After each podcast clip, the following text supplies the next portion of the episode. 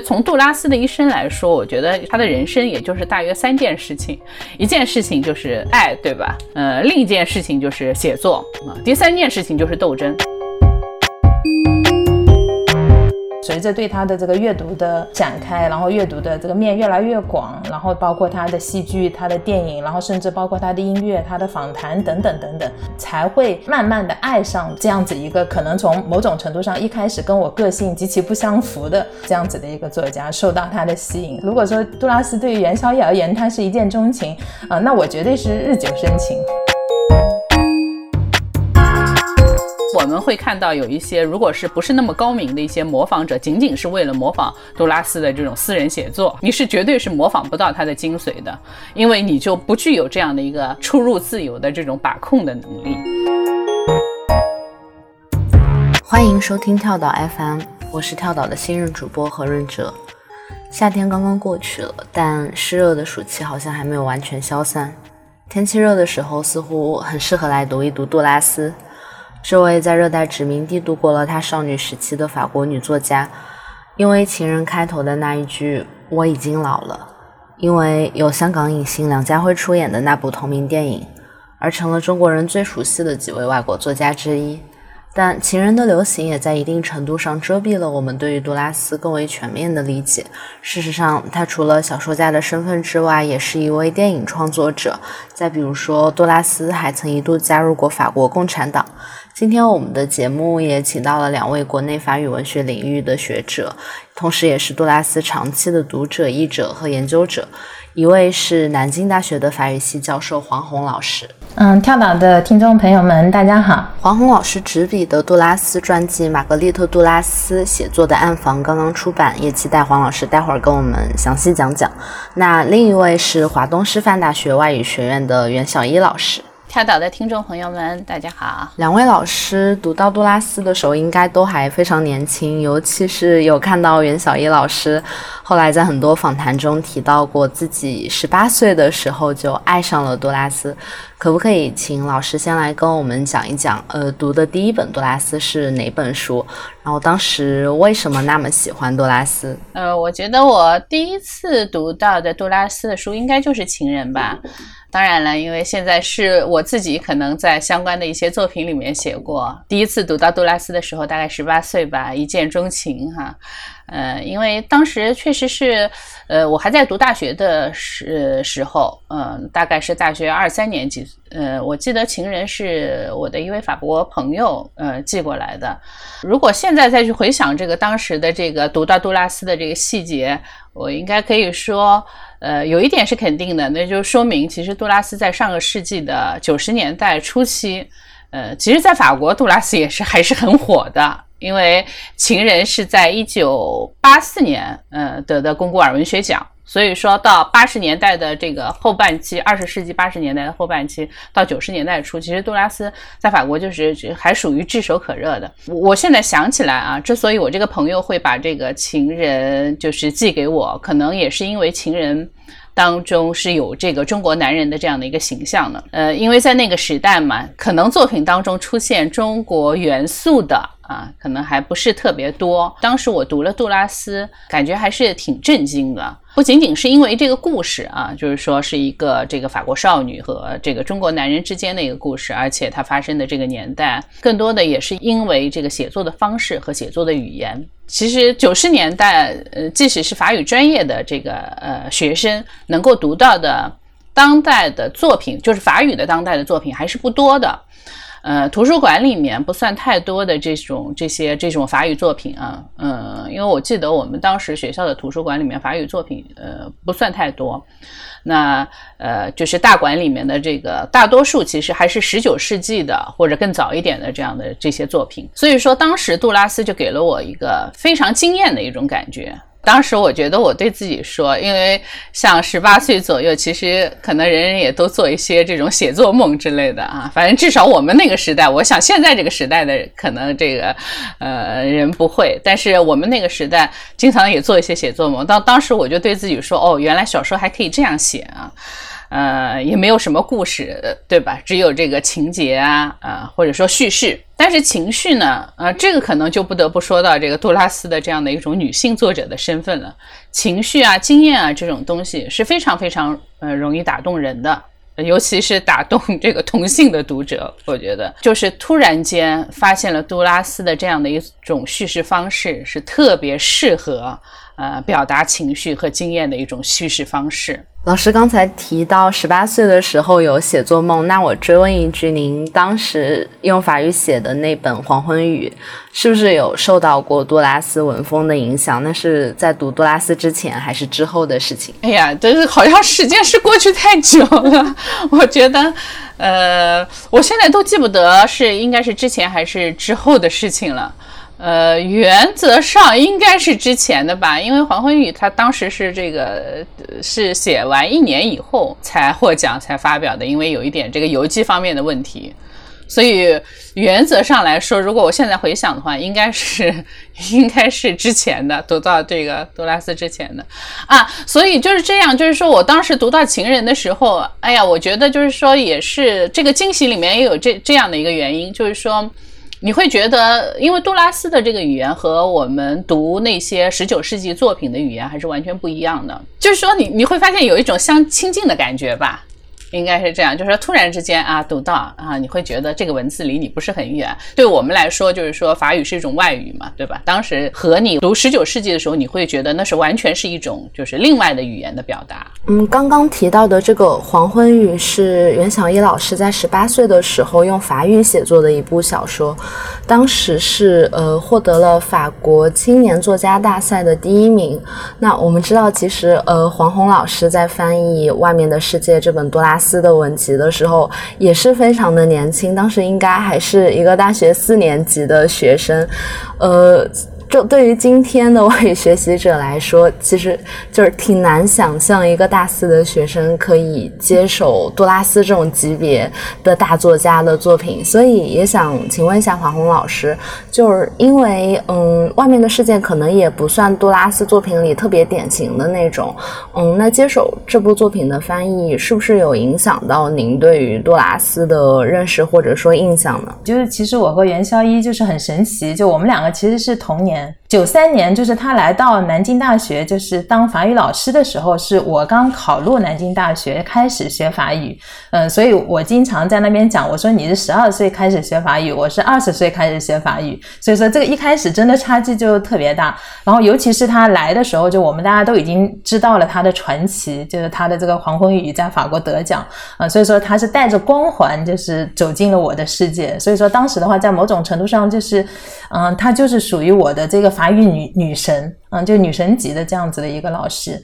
嗯，然后后来就是我们在学习过程中，其实跟呃元宵一刚才讲的一样，就是我们那时候的确就是二十世纪，尤其是这个当代，就是。嗯，怎么讲？二战之后的一些作品，其实，在大学里边，就是以当时的这个图书资源，其实还是非常少的。啊，所以说，就是杜拉斯在某种程度上也是我们就是呃寥寥无几的，就是可以看到法国当代作家的这样子的一些读物。这个怎么讲？就大一开始，我才是就是零起点，就是 A B C D 开始学法语，就不像袁绍一，他是他是中学就开始，就他在外校就开始学法语了。啊，所以说就一开始的底子就特别薄。最早读的杜拉斯的作品，我觉得应该就是就是翻译过来的文学，因为我自己当时就是对法国的这个文学的一个引进，就是二十世纪法国文学在中国的一个译介，就其实还是挺感兴趣的。所以当时的话，也是柳明九先生主编的那一套文虫，其实我也读了很多。然后在那套书里边，其实杜拉斯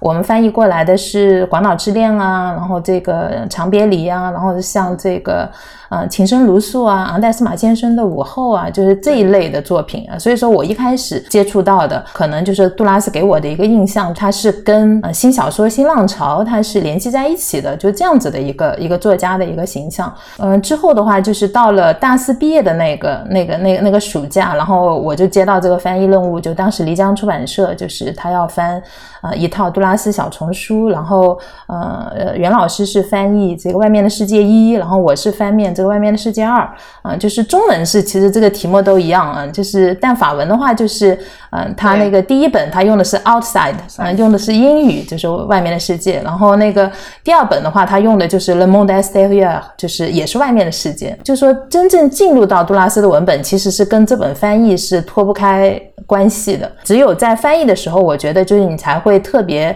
细致的去看。所以说我切入杜拉斯的，就真正切入杜拉斯文本的这个角度，就会跟袁绍一不一样，因为最初打动他的就是他可能是个深度阅读的是情人这样子的这个文本，而我的话可能就是最深入阅读的，可能就是从这个外面的世界开始。啊。外面的世界这个这本作品就跟杜拉斯的呃小说呀、戏剧、电影作品其实是非常不一样的，因为因为他这个是属于他的一些什么序言啦、随笔啦，然后就是呃包括给报纸写的各种报刊文章啦，他这样子呃一个杂文集就是啊，所以说就是我我一开始是从这个。特别庞杂的一就一下子就是打开的一个，就是向外的这样子的一个杜拉斯去进入他的。啊，所以说就是一开始就是我对他其实就没有这种一 一见钟情的这个感觉，而且这本书就当时翻对大四的学生来讲，绝对是一个非常大的一个挑战。啊，我觉得当初可能也是因为年轻吧，所以说就初生牛犊不怕虎，然后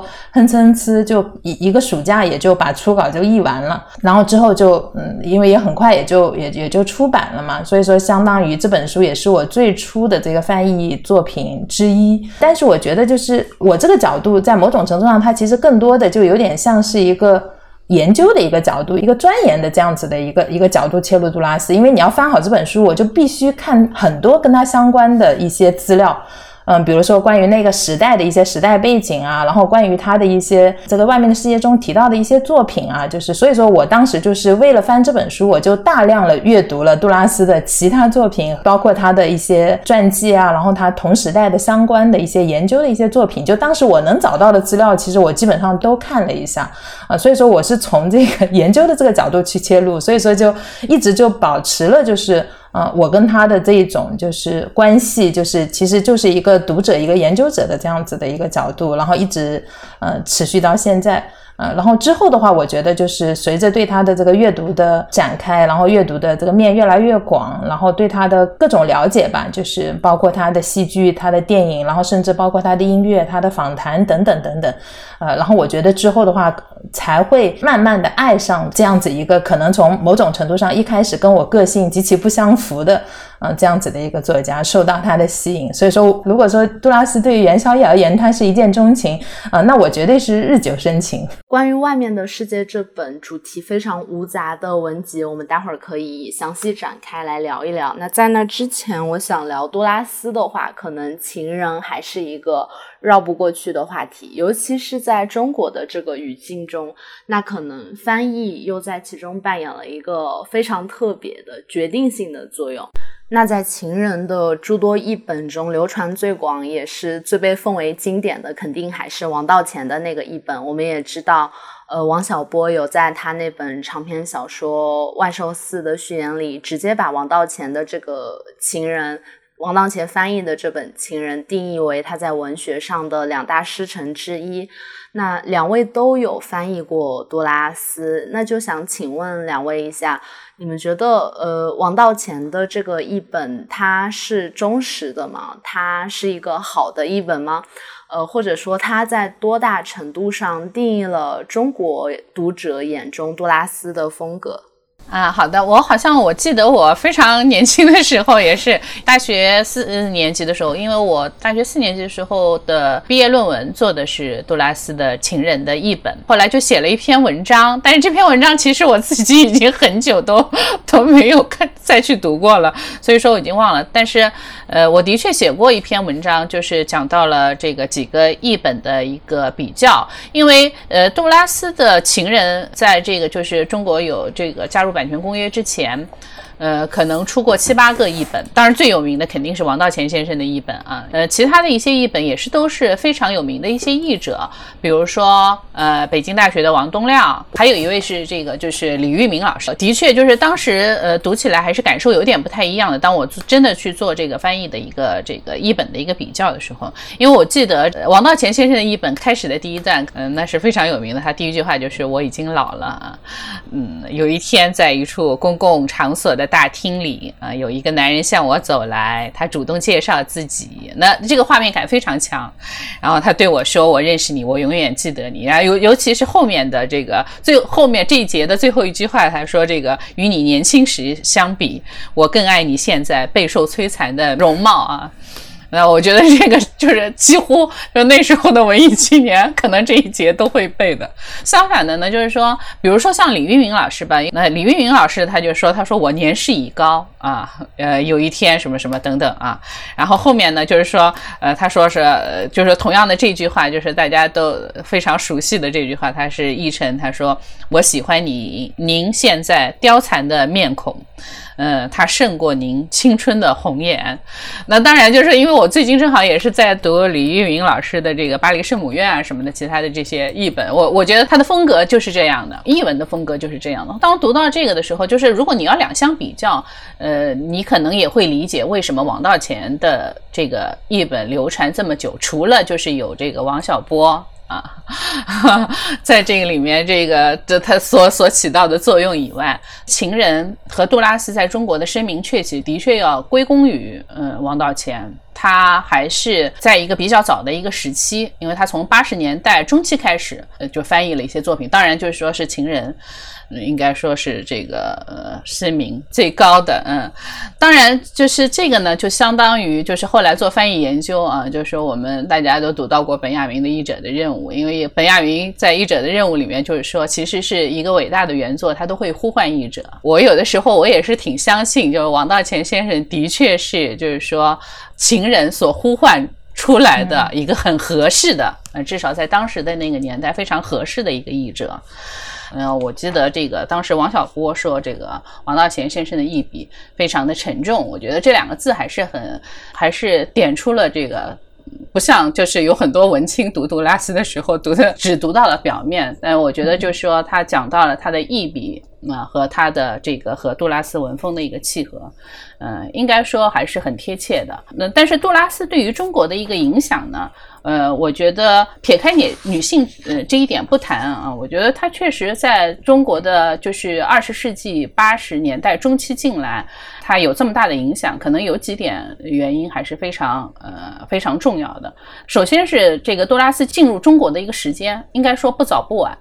啊，早一点也不行，晚一点也不合适。可能八十年代，因为这是中国写作的一个非常重要的一个转折点。那个时代，就是说中文对于其他语言的写作是非常敏感的一个时期。就像在这个二十世纪初期也是一样，这也是一个非常敏感的时期。那杜拉斯呢，就是也是在这一波里面进入中国读者和作家的视野的。当然，又逢到了这么一个非常合适的译者，呃，也是杜拉斯的幸运吧，但是也是译者的幸运。我也稍微补充一句，就是王道乾的那一本，就是可能大家都会就特别关注，就他开头的第一段，但其实就是稍微再过两段，其实有有一句话，就是当时我记得，就周克希老师就在他的一边草里边还专门就是讨论过，嗯，就是原文法语其实特别简单，它就是。太 vite dans ma vie, il a été trop tard。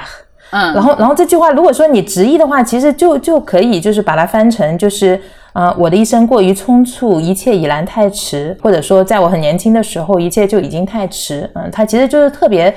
平时短促的这样子的一句话。然后我们可以看这个王道乾的译本，然后王道乾是翻成太晚了，太晚了，在我这一生中，这未免来得太早，也过于匆匆。他给你就是营造的这样子的一个氛围，他这种低回啊、伤感的这种语调，他其实是特别能够打动这个中国读者的。因为中国读者就是我们就是有一种这种怀旧古典的这种审美，他其实就是这样子的，就喜欢这样子的意境。所以我觉得在某种程度上来讲，就是王道乾的译本特别适合中国读者的一个译本。嗯，所以我觉得这个也是，就是他会在更多的这个读者或者说中国的这个作家中，就他的呼声就会很高啊。因为因为这个是符合他们的审美的一个一个译本，呃，所以我觉得就是如果说杜拉斯过了版权期之后，那的确，嗯，我也很期待就可以看到，就是可能在某种程度上更符合杜拉斯本身写作风格的，作为一个七十岁的一个老人，然后他七十束怀，然后去回忆这个十五岁半的这个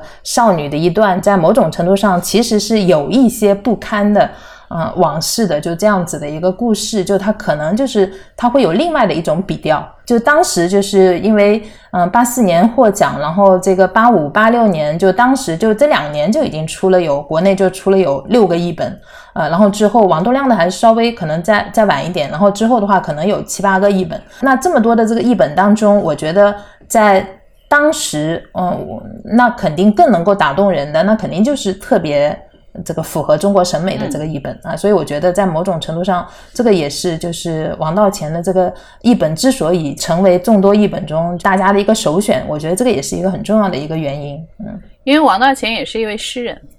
对对对，这个是就他的文字就特别特别好，所以说就是。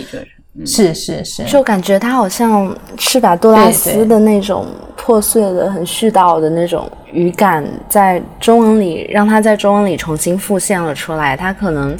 不是词词对应、一一对应的，但是是一种有创造。它也有很多一一对应的、译的很好的地方啊，但是就是他有一些的这个处理，就我们可以看到，就也的确是他他用的力度是有点大的，就是。嗯，刚才袁老师在聊多拉斯在中国的影响的时候，有说抛开女性写作这一点不谈，那可能的确也是因为。呃，多拉斯和女性写作绑的有点太紧密了，尤其是在中国，我们能看到，就是八十年代往后的这一批女作家，嗯，比如说林白啊、魏慧、绵绵，甚至是更为晚近一些的，我们都很熟悉的安妮宝贝，他们在文风、在写作方式上受到多拉斯的影响，可以说是肉眼可见的。就是关于杜拉斯和女人、女性的关系，我刚好想到，就是黄宏老师的这本杜拉斯的传记《玛格丽特·杜拉斯写作的暗房》的封底有引用一句杜拉斯的话，他说：“呃，在古代，在遥远的过去，千万年以来，默不出声的是女人，所以文学是属于女人的。”嗯，那所以我们应该如何在女性写作的脉络中去理解杜拉斯呢？嗯，是不是因为在中国，她为一代一代的呃女文青扮演了类似于文化偶像、启蒙偶像的这样的一个角色，所以导致我们对她的理解限定于那种比较敏感纤细的文风，限定于对于个人经验、对于肉体、对于情欲的描写，这呃是不是算是一种对于多拉斯的误读呢？不能讲百分百的误读吧，就是他有这样子的一面，就是他有这种，就是，呃，怎么讲，就是法语中我我们会讲这个 midnight，嗯，就是。她属于这一种，就是城市里边，然后就有一点点傻乎乎，然后又心存梦想，嗯，就是在某种程度上，其实也有一点爱马气质的，就是这样子的一种少女的这嗯这种形象啊。但是我觉得，就杜拉斯的话，因为她在呃印度支那殖民地的这一种经历啊，就是尤其是她母亲就是抵挡太平洋的堤坝这样子的一个经历，所以说她完全就会跳出，就是呃我们一开始给她框定的，就是一个十五岁半的女孩跟一个很富有的中国人。人的这样子的一个爱情故事，因为他避免不了的，他就会有金钱的故事，他就会有绝望的故事，他就会有不公正的故事，他的展开的这个面就可以，嗯，非常非常的广。所以说，就可能中国的一般读者，就是如果说你撇开这个，嗯，历史时代的一个背景，如果你只是看到了一个爱情故事，那显然就是会把这个杜拉斯就是。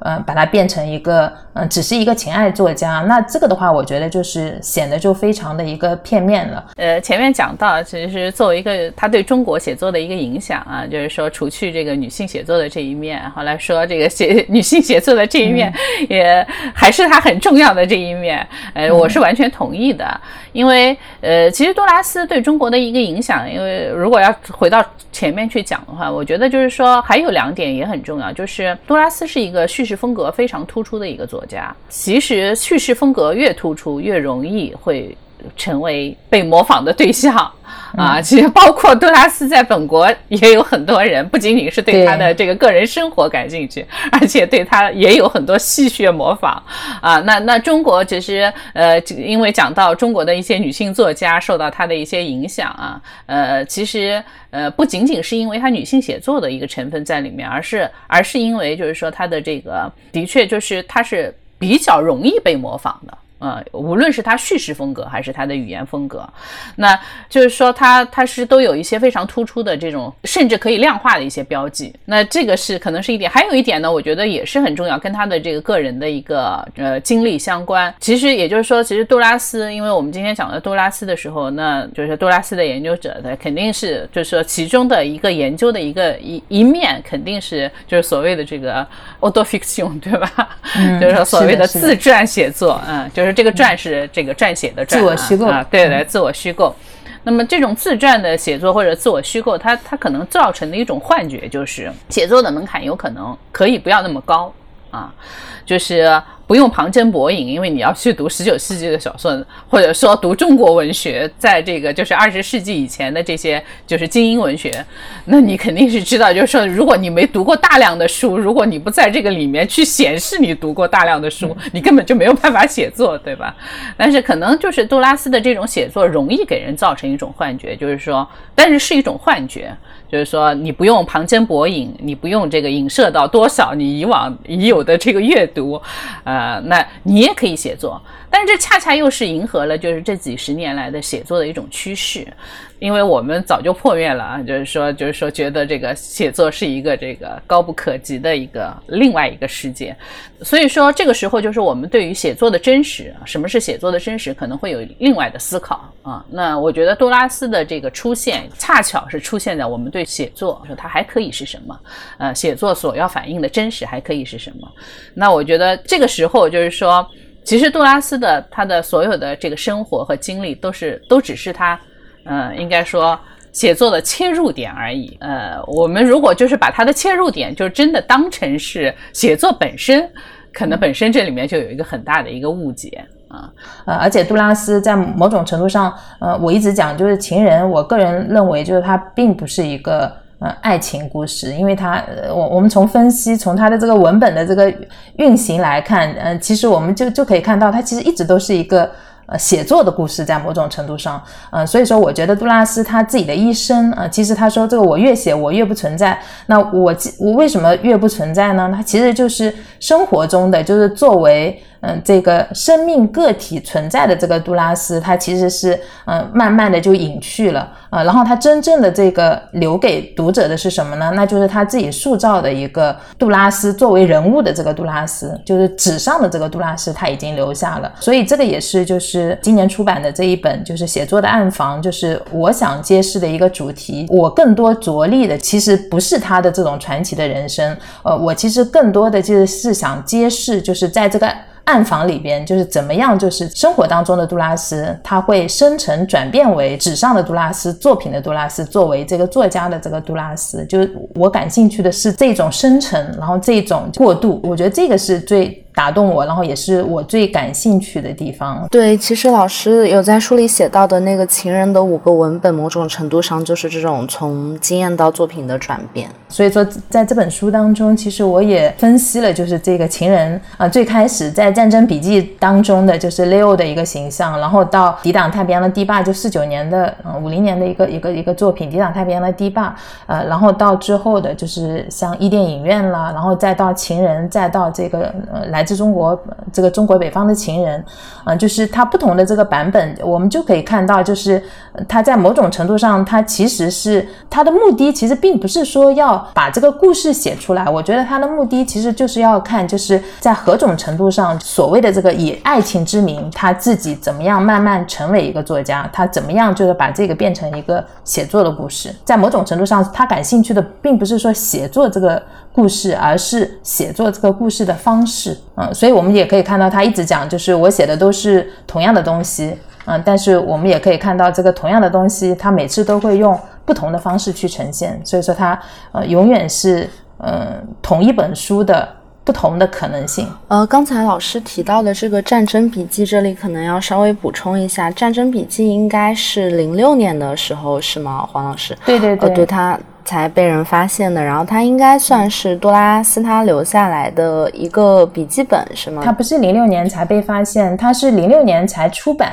嗯，就是因为杜拉斯的这个作品的话，就说他，呃，怎么说呢？就是，嗯，他其实在生前他已经把所有的这个手稿就已经给了这个这个现代出版档案馆，EMAC 就已经都给他们了。他的这个这四本战争笔记，其实主要就是是在四三到四六，第二次世界大战战争年代。杜拉斯他写在这个硬皮抄，嗯，就是这个笔记本上的四本笔记本上的这这个手稿。呃，然后这个手稿呢，也不是说他就一直丢在那就没有用过。其实他后面我们也可以看到，就是他比如说他在写痛苦的时候，就写到就是他那个丈夫昂戴尔姆就是从集中营归来的时候，呃，他当时的话其实也用了这个笔记本上的一些材料，就是他写了这个没有死在集中营，呃，以致导致了就他和前夫的一个彻底的一个决裂。呃，然后包括呃，我们也可以看到，就是嗯，像这个《抵挡太平洋的堤坝》，那《抵挡太平洋堤坝》里边的一些情节，那其实在这个手稿里边，我们也可以看到，它里边都是有有有几页几页的，它其实原封不动的，其实就已经搬到了这个堤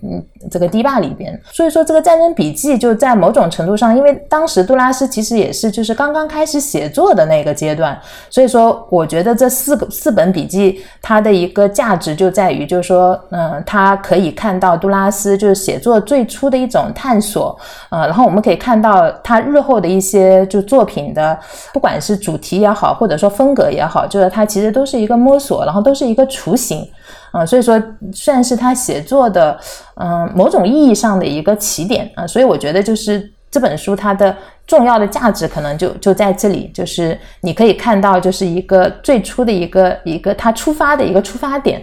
就我听老师刚才说，呃，《战争笔记》中的部分内容后来成了杜拉斯其他作品中的素材。其实这也是我这段时间阅读杜拉斯相关的研究作品，包括他本人的一些访谈以及很多传记的一个非常强烈的感受。就是说，嗯，虽然我们现在已经不那么强调作者的意愿这回事儿，我们也。嗯，不那么相信，就是说，你如果想要读懂一个文本，你必须要去了解这个作家的生平。但是，可能对于多拉斯这样一个作家来说，就是他的可能他的好几个文本，只是同样一个故事，在一个漫长的生成过程中的一个几个不定型的版本。他所有的创作都和他本人的生活经验有。很高的重合度，他就是在以他的写作来重写他的生命。对于这样的一个作家来说，可能你还是需要读一读他的传记，你才能。就比如说，当你拿到像《情人》这样一个看似简简单单、看似很普通、呃，看似很 melodrama 的这样的一个故事的时候，你才能去读到这个文本之下的更多的维度、更多的层次。那说到传记，其实袁老师也翻过一本多拉斯的传记，是。嗯，这个洛和阿德莱和中文名叫洛尔阿德勒的版本，那这也是一部呃体量非常巨大、字数非常多的传记。洛尔阿德莱的，这是一本怎么说呢？应该说是一个研究型的传记吧。呃，资料型的传记，嗯，因为他做了相当多的这个资料上的一个准备，但是我会很有兴趣，就虽然这个字数超长，嗯，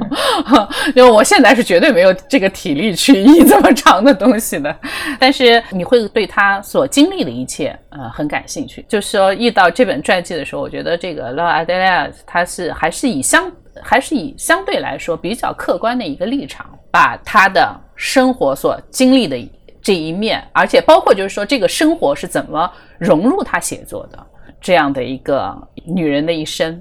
写作的一生呈现出来。那当然，我我现在还是还是认为这是他的所有的传记里面比较比较有分量的。对对对，就是因为它比较的全。当然，每一个传记作家他都有他的立场，就是你可以读到，就是说。相对来讲，就是说和杜拉斯相关的，呃，就是最主要的一些这个他的人生的经历，以及他为什么会是这样写作的？从杜拉斯的写作和他的个人经历，可能我们就可以转到接下来的一个比较有意思的话题，那就是，嗯，就是杜拉斯他曾经有在访谈中口出呃毒言，他说，呃，萨特的那种写作不算写作。换句话说，就是杜拉斯他其实不同意萨特的那种知识分子要通过写作的方式去介入公共生活的这样的一种主张。那在这样的前提下，我们要如何去理解、如何去看待，比如说像《外面的世界》这样的文集中，杜拉斯他本人的。对于公共世界、对公共生活的关注呢？其实我并没有译过很多杜拉斯的作品，就是《外面的世界》可能是我译的唯一的一本杜拉斯的一个作品啊。正好这个时间，就说因为人的阅读呃，还有包括自己的这个对阅读的一个喜好，它可能都是和年龄相关的。因为我的阅读是从情人开始的啊。你在二十岁的时候读到情人，你是很容易沉溺于，就是说。这你你或者说你很容易理解，它就是一个绝望的爱情故事，对吧？就是说你你你只喜欢他的这一面啊，就是说，因为你想，就是说你你又不能够去，呃，像我们这一代人和平时期 长大的人，又不可能去经历什么死生契阔之类的，对吧？就是你很容易在文字的幻想里面去这个去找到，就是就沉溺于这个，但是。当我译了这个外面的世界以后，其实多多少少其实可能是会改变我对这个杜拉斯的一个想法的，因为，呃，它是一个很好的例证，它证明就是说杜拉斯远远不是一个小女人。而是一个大女人，因为，呃，其实杜拉斯，嗯，和他不那么引以为同类的啊，就是这个萨特哈，其实他他和他们都是都是差不多的，都是经历过一个世纪的人。当然，萨特比他年纪更大一点，就是萨特是真的就是就是从这个世纪的头一直活到这个世纪的末，啊，或者呃也不能叫他，因为他八十年代也去世了。但是这个就是说，呃，杜拉斯呢，可能出生略晚一点，但是他真的是跨越，也是。一个跨越了二十世纪的一个写作者，因为他经历过殖民、后殖民，其实二十世纪还是很惨痛的一个世纪。那也就是说，经历过不公平，殖民地之间这个殖民者和被殖民者之间的这样的构成的这种不公平，那殖民的当权者对吧？和这个就是说穷白人之间的就是这样的之间的一种一种不公平。那他经历过战争，也经历过各种主义的混战。啊，那多拉斯自己本身，呃，实际上是也是，呃，虽然他不主张介入写作，但他自己个人生活是介入的，所以你就会对他的这种介入的生活很感兴趣。那他经历过无数次的选，就是说，因为对于杜拉斯的写作来说，其实内和外是没有什么界限的，啊，就是说他出入自由，应该是这样讲，就是说他无论进入内还是这个走出内，走向外。它都是非常自由的，这是一个，就是说，这当然是一种写作能力的把握，就是因为我们会看到有一些，如果是不是那么高明的一些模仿者，仅仅是为了模仿杜拉斯的这种私人写作，哈，就是仅仅是为了模仿他的这一面，你是绝对是模仿不到他的精髓的，因为你就不具有这样的一个出入自由的这种把控的能力。因为一旦所有的东西、所有的素材、所有的起点、所有的切入点，一旦进入了写作的世界，其实皆为虚构或者说重构，那已经不再是他生活的本身。啊，这是完全两个不同的世界啊！但是大多数人是没有办法理解这个问题的。就即使是这个阿 Dam 他自己本身也是一个作家，也是一个不错的作家，他其实也没有办法理解这一点。所以说，当他就是痛苦呈现了他从这个战争回来以后的这一点以后，他肯定是会把这些东西就划上等号的。那他也忍受不了，就是说他觉得他自己的隐私世界也也暴露了。但是从另外一面来说呢，那杜拉斯就是说，作为一个她为什么会是一个大女人，她为什么不是一个小女人？应该说就是说，作为一个二十世纪的一个呃优秀的一个写作者，那二十世纪这经历的这一切，对于这些人来说，其实既是他们的幸运，也是他们的一个你说不幸吧，也也可能也是对于写作者来说，也是一种幸运啊，因为生活本身或者说他所经历的一切，已经提供了一个足够的养料。嗯，也提供了他整个在这个文字世界里面，他可以纵横的这样的一个一个一方天地。因为从杜拉斯的一生来说，我觉得差不多，他也就是他的人生，也就是大约三件事情。一件事情就是爱，对吧？呃，这这个也是不能否认的。那呃，另一件事情就是写作啊，第三件事情就是斗争，因为这个就是为所有意义的这种不公平呃斗争，呃，也不仅仅是为了自己遭受的不公正而斗争嗯，呃，因为如果用你要是又想要试图用写作来恢复自己的这个。不公正的话，那那那是痴心妄想。但是写作与恰恰是有可能成为为别人所经历的、遭受的这种不公平而斗争的一个有力的一个武器。所以说，他他有为别人的这个遭受的这种不公正斗争，比如说为女性啊，那杜拉斯毫无疑疑问的是一个。呃，女性主义者，但是这个女性主义者不在于，就是我们对女性主义者的往往持有的某些偏见，而是就是说，确实为这个女性遭受的这种不公正，她也为这个包括就是说为殖民它所带来的这样的一种不公正而斗争。比如说，她签署过幺二幺呃宣言，对吧？呃，但是幺二幺宣言也确实也聚集了当时这个法国的这些写作者啊，比较精英的一些写作者和这个就是反对阿尔及利亚的战争嘛。那像什么布朗硕啊，什么萨霍特啊，反正他们都都签的，萨特对吧？那波伏娃都签的，嗯，那他也为这个，就是说为殖民，嗯，其实他也是一直，包括就是外面的世界里面，你也可以看到啊，他继续的一些街头的一些小事啊什么的。那比如说对于种族的，对吧？呃，种族之间的这个种族的这个问题，对阿尔及利亚鲜花，这是非常有名名片，这里面的名篇。嗯，然后还有包括就是为穷穷苦人啊，他其实正因为他经历过这一切啊，他才更有这种呃可能感同身受吧。嗯，那当然就是说，其实有些时候他的这三件事情，它是可以合为一件事情的。那就是合为的那个唯一的那件事情就是写作。呃，刚才袁老师说杜拉斯一生的三个主题是爱、写作和斗争，还提到了他对于一群就我们今天会概括说叫弱势群体的这样一些人群的关注。呃，我就联想到呃袁老师翻的这本《外面的世界》里有一篇呃。应该是对，在下等人的巴黎这个小故事里面，杜拉斯他写了一个被控偷窃罪的老太太，呃，这个老太太七十一岁，她是第四十次被带至塞纳河河岸的法庭。那她偷的是什么呢？她偷的是花，她的职业就是非法花贩，因为花不是四季都有，所以她就去偷了。这个老太太她有十一个孩子。七个还活着，而这些孩子都他有教养了，以至于没有一个愿意来看他，来赡养他。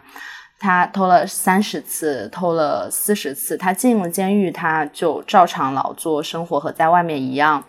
嗯，这里面他说他还将继续偷，因为他还不想死。他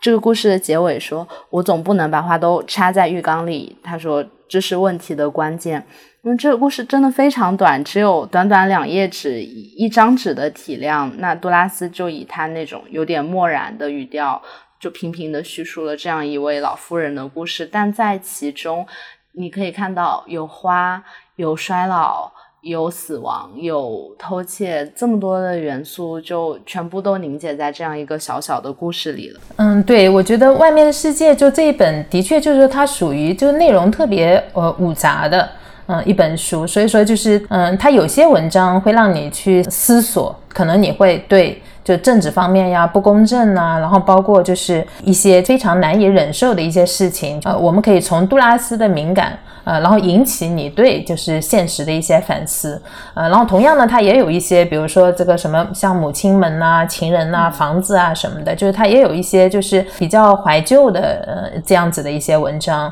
呃，然后也有包括就是呃他对他自己的一些阅读，比如说他会写到福楼拜啊，他会写到比如说在访谈录里边，他也也会谈到像普鲁斯特啊等等，就是所以我们可以看到，就是在某种程度上，就是一方面是他看到的外面世界。然后另外一方面的话，其实我们是透过他给我们呈现的这个外面世界，我们其实可以看到，就是他的内心的一种映射。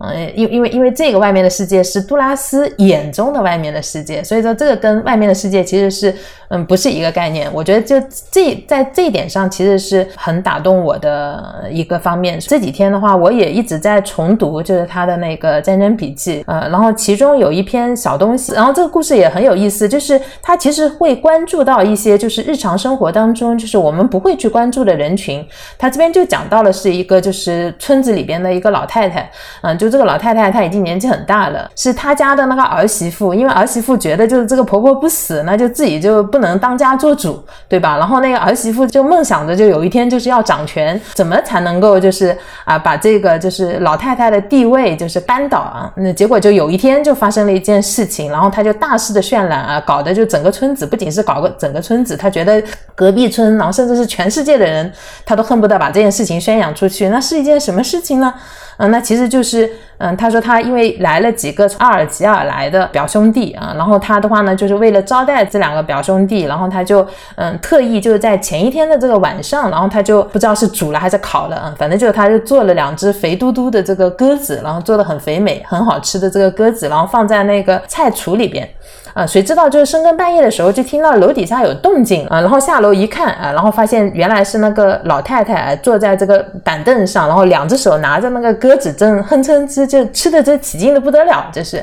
嗯，然后就这件事情，在某种程度上，就我们知道，就是老年人他其实年纪大了，他其实就就包括他前面讲的，就是这个老太就特别喜欢跟人家聊天。嗯，那其实老年人他就是有这种倾诉的这种倾向，但这种的话，我我们正常人去看就觉得，就这个行为就就就不是一个。老太太的一个正常的一个行为，然后再经过这个儿媳妇的这么一个渲染，然后就这件事情就变成了一个老太太的一个污点、一个丑闻，然后以以至于这件事情之后，这老太太都不愿意出门，然后不愿意跟跟别人交流，然后很快的话，这个老太太就一蹶不振啊，然后就真的就一下子就苍老了啊，又拖了可能八个月，终于这老太太就死掉了。这篇幅也特别短，在书上可能也就是七八页的这个样子啊，但是我们就可以看到，就是他对这种老年的这种关注。他其实是一个非常有人道主义精神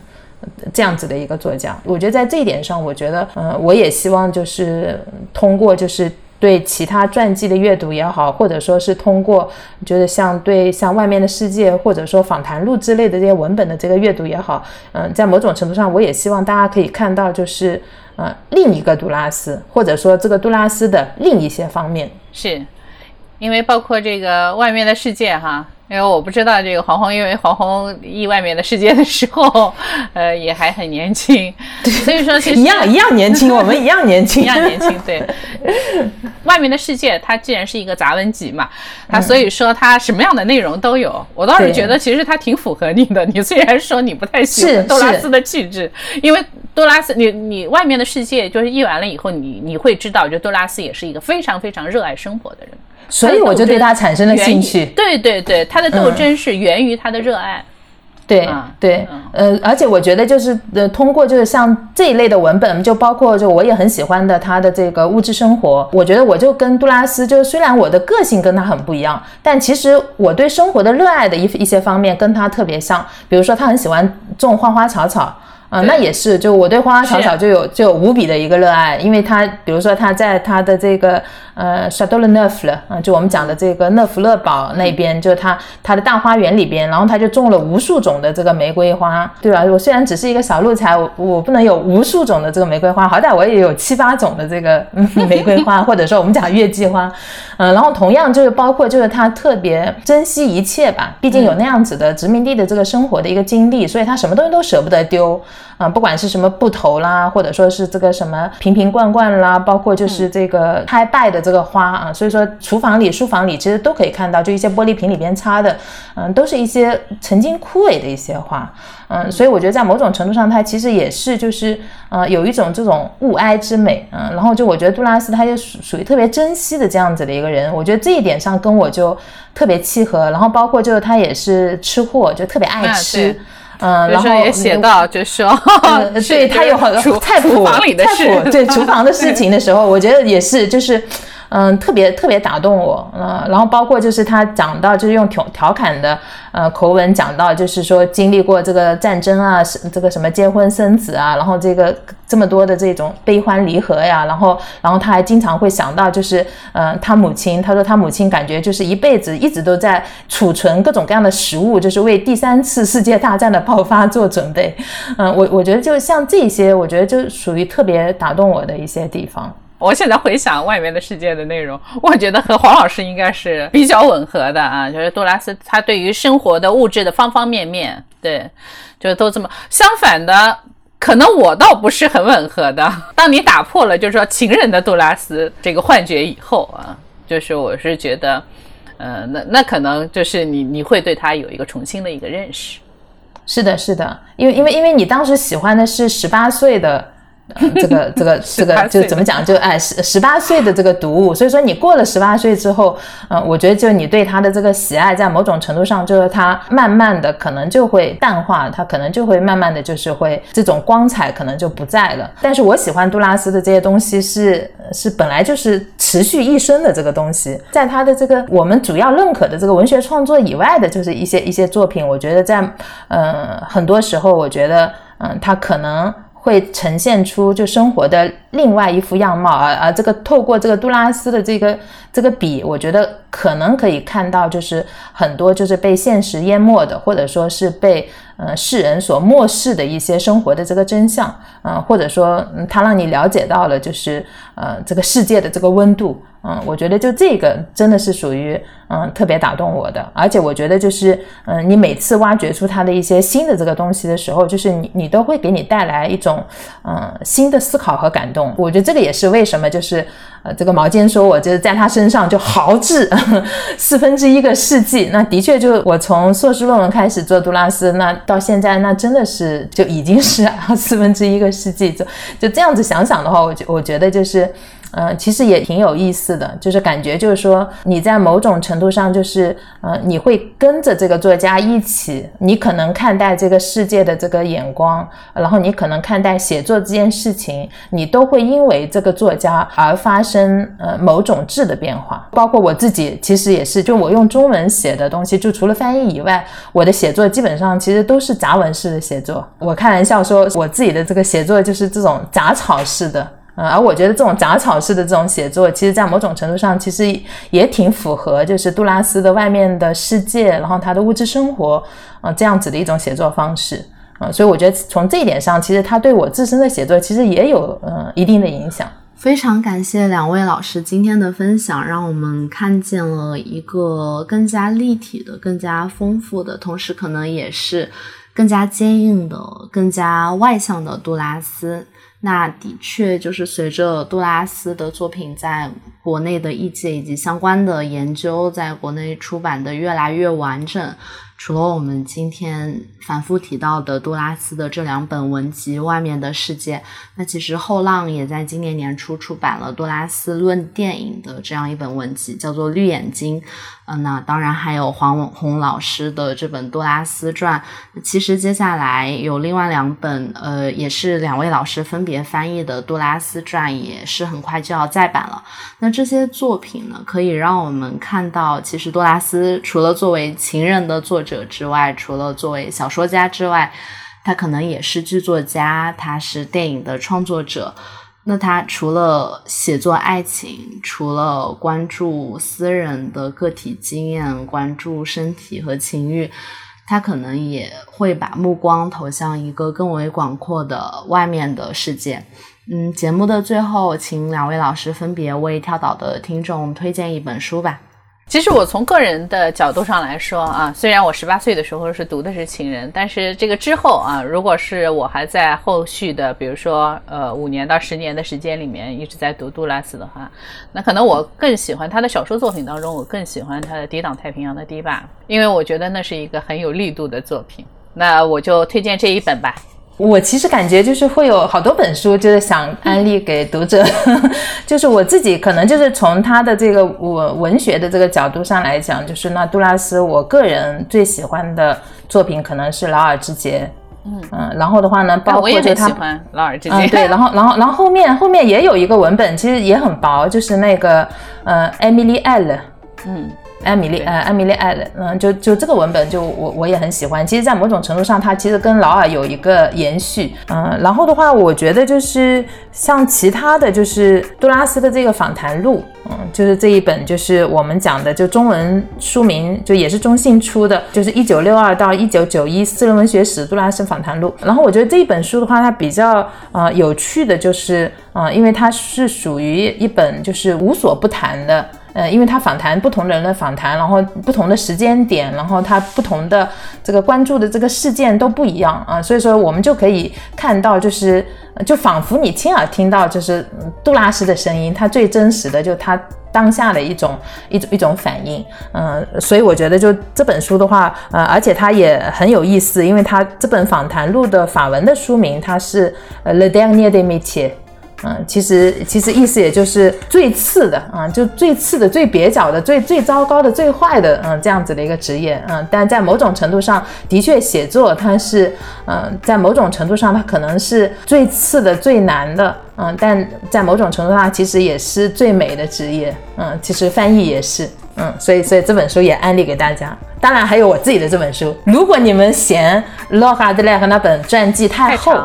啊、那你就可以看我写的这一本的确太写作厚的暗访，不太符合现在的阅读习惯。对，嗯，因为因为我这一本就是我我是站在就是中国的嗯读者和研究者的这个角度去写的，所以我觉得就是中国的读者他们在哪些点上会更感兴趣，那可能我就会琢磨更多一些，呃，然后离我们比较遥远的一些就是跟法国的这种历史背景啊或什么的，那可能就是有一些稍微略写或者说略去的，那可能我就会去略去，然后我也是把它放在一个嗯、就是在中国的意见和接受的这样子的一个框架下去写的这本书，可能会跟法国的或者说是美国的一些杜拉斯专家写的杜拉斯传记会不不一样的地方。更加适合中国的读者。哎，对对对，为中国读者量身打造的 杜拉斯斯传。记。如果大家 对杜拉斯感兴趣的话，欢迎大家去读黄老师新出的这本玛格丽特·杜拉斯写作的暗访。好的，那今天的节目就到这里，两位老师跟跳岛的听众说声再见吧好。的，嗯，各位跳岛的听众朋友们，嗯，再见再见，很开心跟大家做一个关于杜拉斯的分享。